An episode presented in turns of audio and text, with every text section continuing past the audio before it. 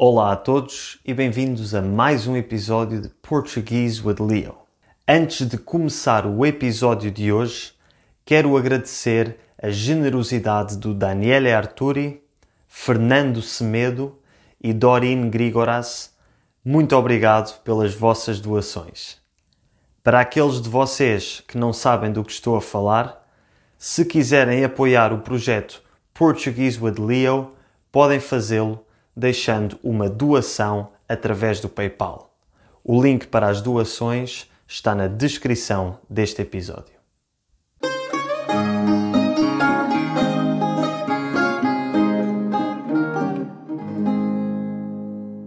Já passou algum tempo desde a última vez que falámos de temas relacionados com Portugal e os portugueses. Nos dois primeiros episódios falámos do café português do pastel de nata e dos vários lugares em Portugal onde os portugueses gostam de ir no verão. Se ainda não viram estes episódios, sugiro que vão dar uma olhadela. São os episódios número 1 e 2. Hoje, para continuar a nossa viagem pela cultura portuguesa, vamos falar de música.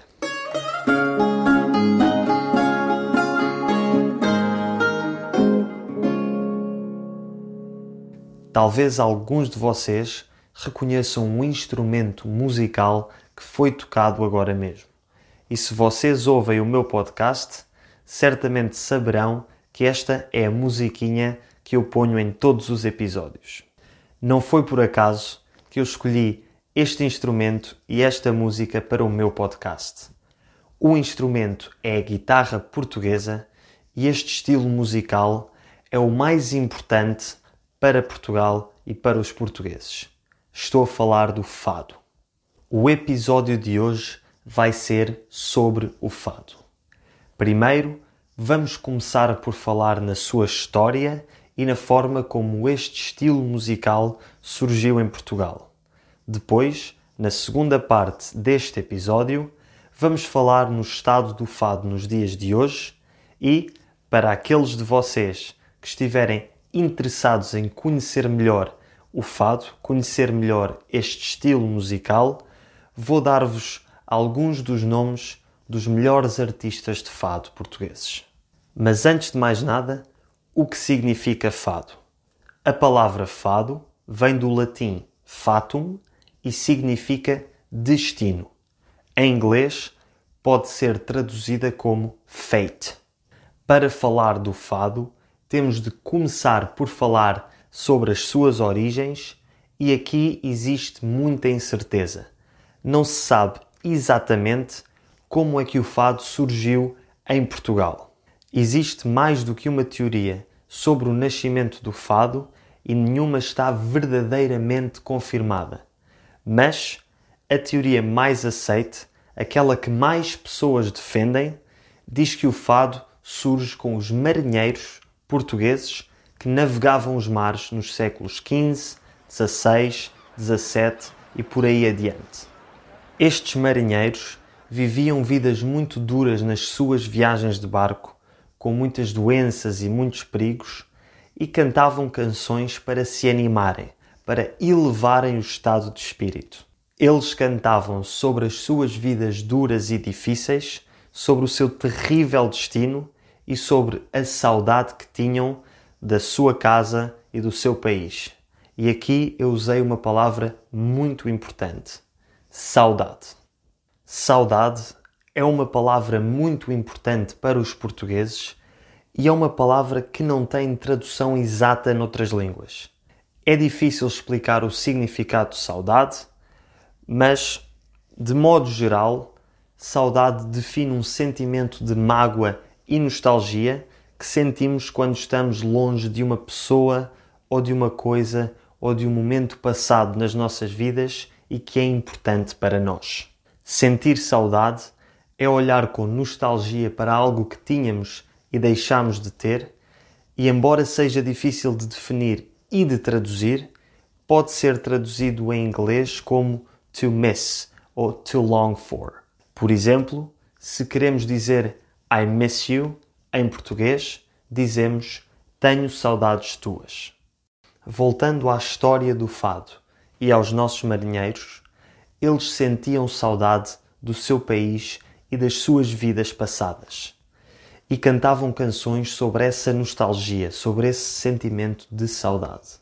Estes marinheiros passavam por muitas terras estrangeiras, como o Brasil e o continente africano, e as músicas que eles cantavam sofriam influência de estilos musicais afro-brasileiros.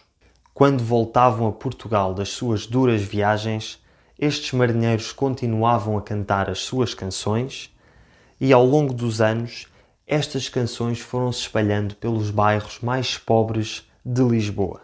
As pessoas que cantavam estas canções eram pessoas muito pobres e com uma vida muito boêmia, sobretudo prostitutas, e até ao século XIX o fado era um estilo musical muito desconhecido. No entanto, no século XIX, na década de 1840, temos então o nascimento oficial do fado, graças a uma mulher que foi considerada a primeira grande diva do fado, a Maria Severa. A história da Maria Severa é o primeiro grande mito do fado. Ela nasceu em 1820 e morreu com apenas 26 anos de idade em 1846. Ela era uma prostituta que cantava o fado nos bairros mais pobres e boêmios de Lisboa e teve um romance com um homem da nobreza, o Conde de Vimioso. Nobreza é o nome que se dá à classe social mais alta, equivalente a nobility ou aristocracy em inglês. Foi graças a esta relação amorosa da Maria Severa com o Conde de Vimioso que, na década de 1840, o fado passou dos bairros mais pobres da cidade para as elites sociais e passou a ser conhecido no resto da cidade de Lisboa. Desde então, a popularidade do fado foi crescendo e crescendo na cidade de Lisboa e no resto de Portugal. Só em 1926 é que começou um período de ditadura militar durante o qual o fado sofreu muita censura. No entanto, depois deste período de censura, o fado continuou a crescer e a popularizar-se. A partir da década de 1940, o fado cruza a fronteira e começa a ganhar muita popularidade fora de Portugal, graças a uma mulher que é considerada a rainha do fado e a melhor cantora portuguesa de todos os tempos, a Amália Rodrigues.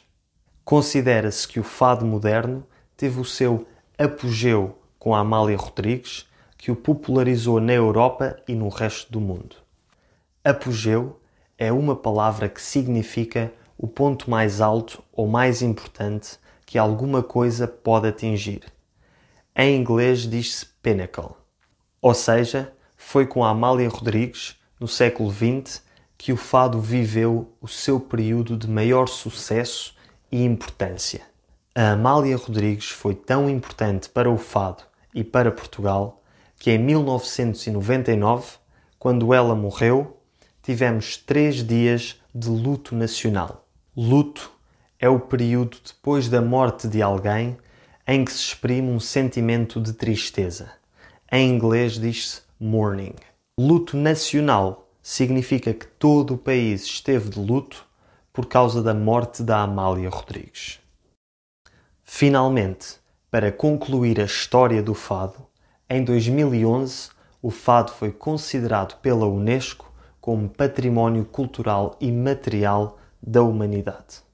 Em inglês, Intangible Cultural Heritage.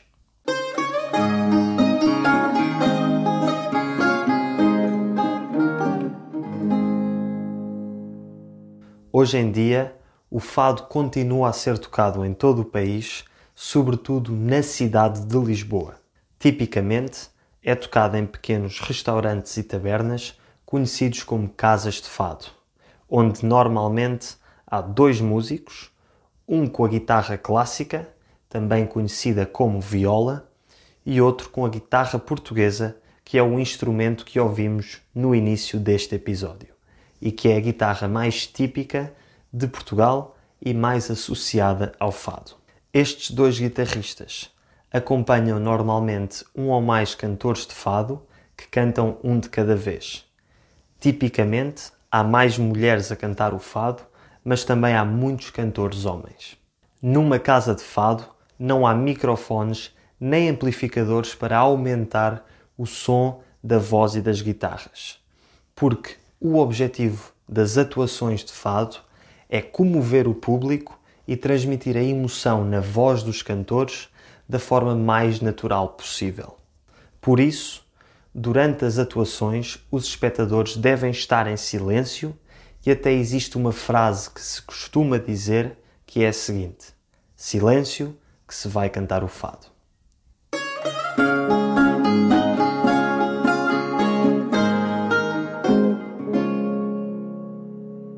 Até agora estive a falar do principal estilo de fado em Portugal, que é o fado de Lisboa.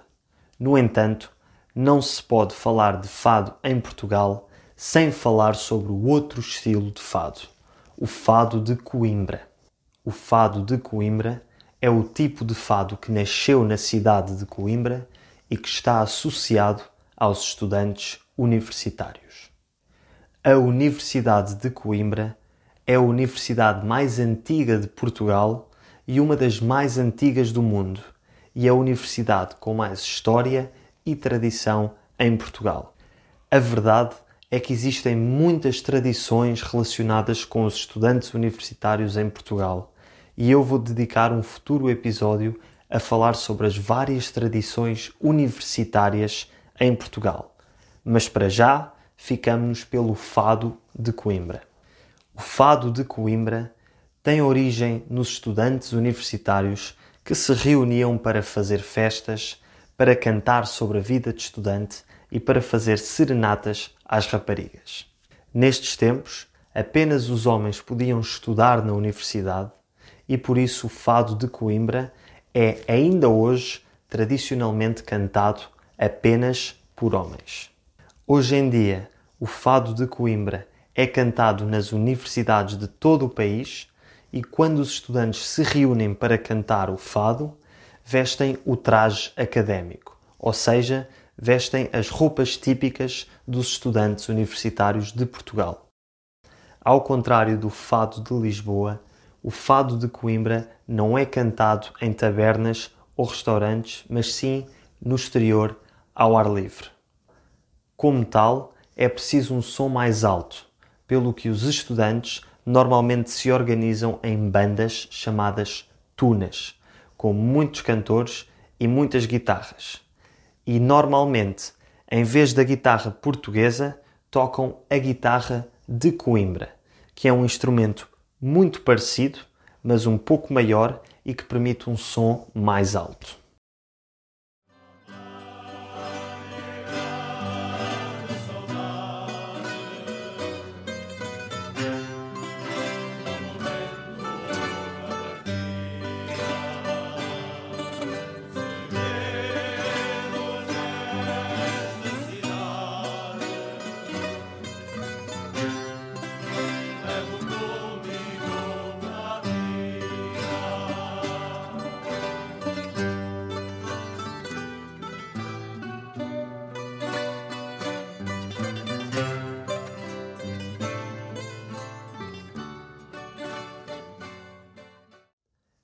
Espero que este episódio vos tenha deixado com vontade de ouvir um pouco de fado.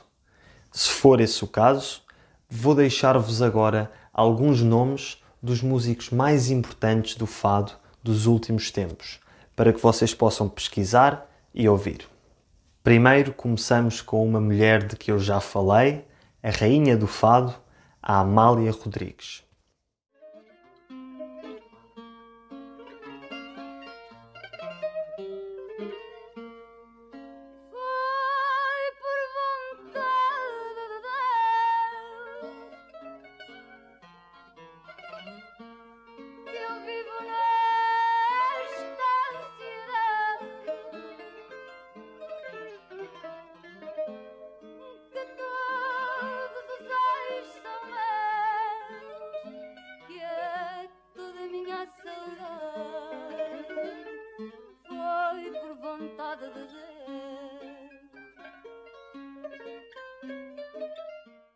Outro grande cantor do século XX e talvez o cantor do sexo masculino mais importante foi o Carlos do Carmo. Lisboa, menina e moça, menina, da luz que os meus olhos veem, tão pura. Teus seios são as colinas, varina, pregão que me traz à porta, ternura. Cidade a ponto luz, bordada, toalha à beira-mar, estendida.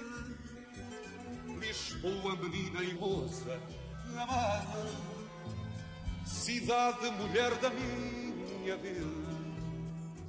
E finalmente, para aqueles que estiverem interessados na parte instrumental do fado e não tanto na parte vocal, ou seja, aqueles que estiverem interessados em guitarristas e não cantores, deixo-vos com aquele que é considerado o melhor guitarrista português de todos os tempos, o Carlos Paredes.